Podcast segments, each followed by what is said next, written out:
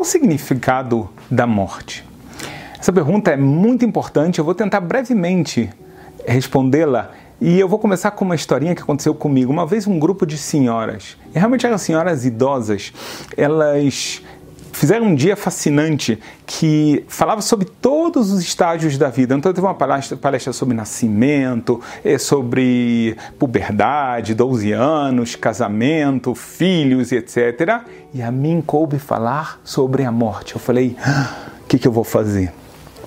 Eu trouxe para elas que a gente conhece que Deus criou o mundo em seis dias. E cada dia da criação está escrito que Deus, quando ele terminou aquele dia, com exceção do segundo dia, ele disse: E viu Deus que era bom, e foi o primeiro dia. Foi, viu Deus que era bom, foi o terceiro dia e assim por diante. No sexto dia está escrito: E viu Deus que era muito bom, e foi o sexto dia. Todos perguntam no Talmud, na Kabbalah, o que, que tinha de tão bom nesse dia?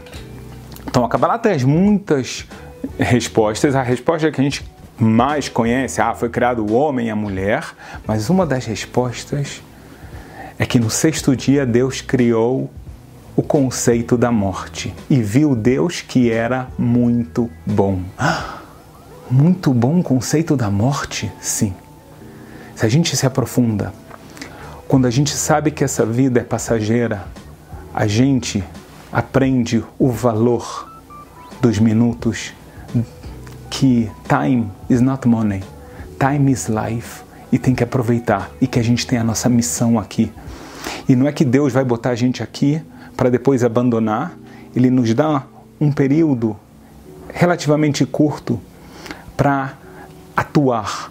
E depois a gente poder pelo nosso mérito se aproximar a ele a morte, às vezes, até a proximidade acaba com desavenças. A gente bota as, as, coisas em proporção na vida. A gente vê que tanta coisa que era besteira, tanta coisa que a gente perdeu, desperdiçou, tempo, esforço, brigas e etc.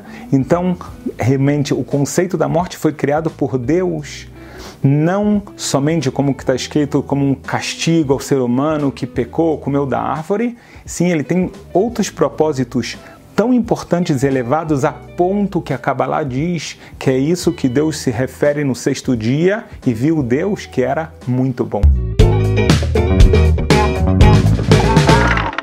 Pergunta número 2. Rabino, o que, que é a contagem do Homer? Boa pergunta. A gente recém terminou a festa de Pesach, a Páscoa judaica, e a próxima festa é, é a festa de Shavuot, literalmente a festa das semanas. Vamos já explicar esse nome. 49 dias separam o primeiro dia de Pesach até chegar a festa de Shavuot. Agora vejam que coisa impressionante. Existem 49 graus de pureza, de elevação, que uma pessoa pode crescer, subir e melhorar.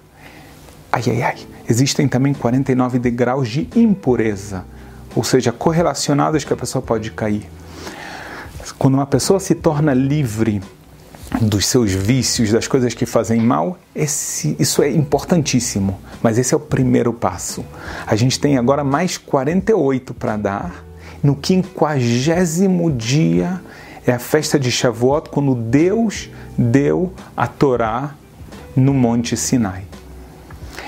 Então, a gente se prepara durante esse tempo para poder receber a aliança do amor que Deus revela a nós com a entrega daquilo que tem de mais precioso no mundo, que é a sabedoria de Deus que Ele botou de uma forma é, impensável na Torá, tanto na Torá escrita quanto na, quanto na Torá oral.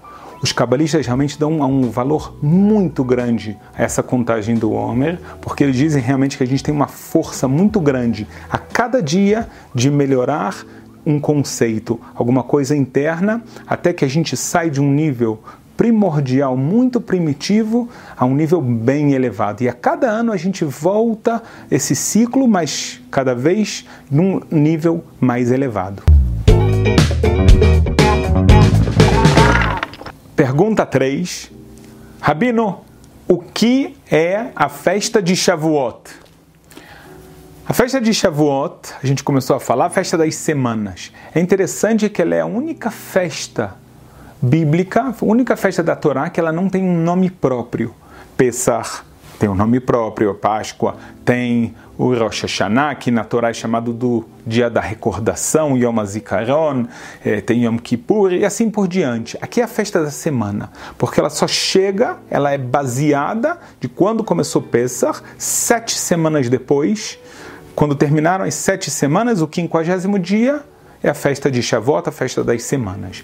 Essa festa ela é muito importante, porque ela simboliza o, a entrega da Torá por Deus para a gente. Ou seja, a Torá está escrito na Kabbalah que ela estava oculta no mundo. Isso significa que ninguém sabia a Torá até essa época? A resposta é que não existiam pessoas muito específicas, um grupo muito seleto de pessoas que chegaram a um nível de aperfeiçoamento pessoal tão grande que eles tinham duas coisas: uma, a fé em Deus de forma completa, dois, o relacionamento deles com as outras pessoas era baseado totalmente na bondade e na justiça. Então, essas pessoas, elas conseguiram chegar num nível espiritual de entender a Torá mas em Shavuot vem uma bondade divina muito, muito grande, que Deus ele tirou a Torá dos níveis superiores e trouxe ela e se tornou ela acessível a todos nós. Então vale a pena estudar ela.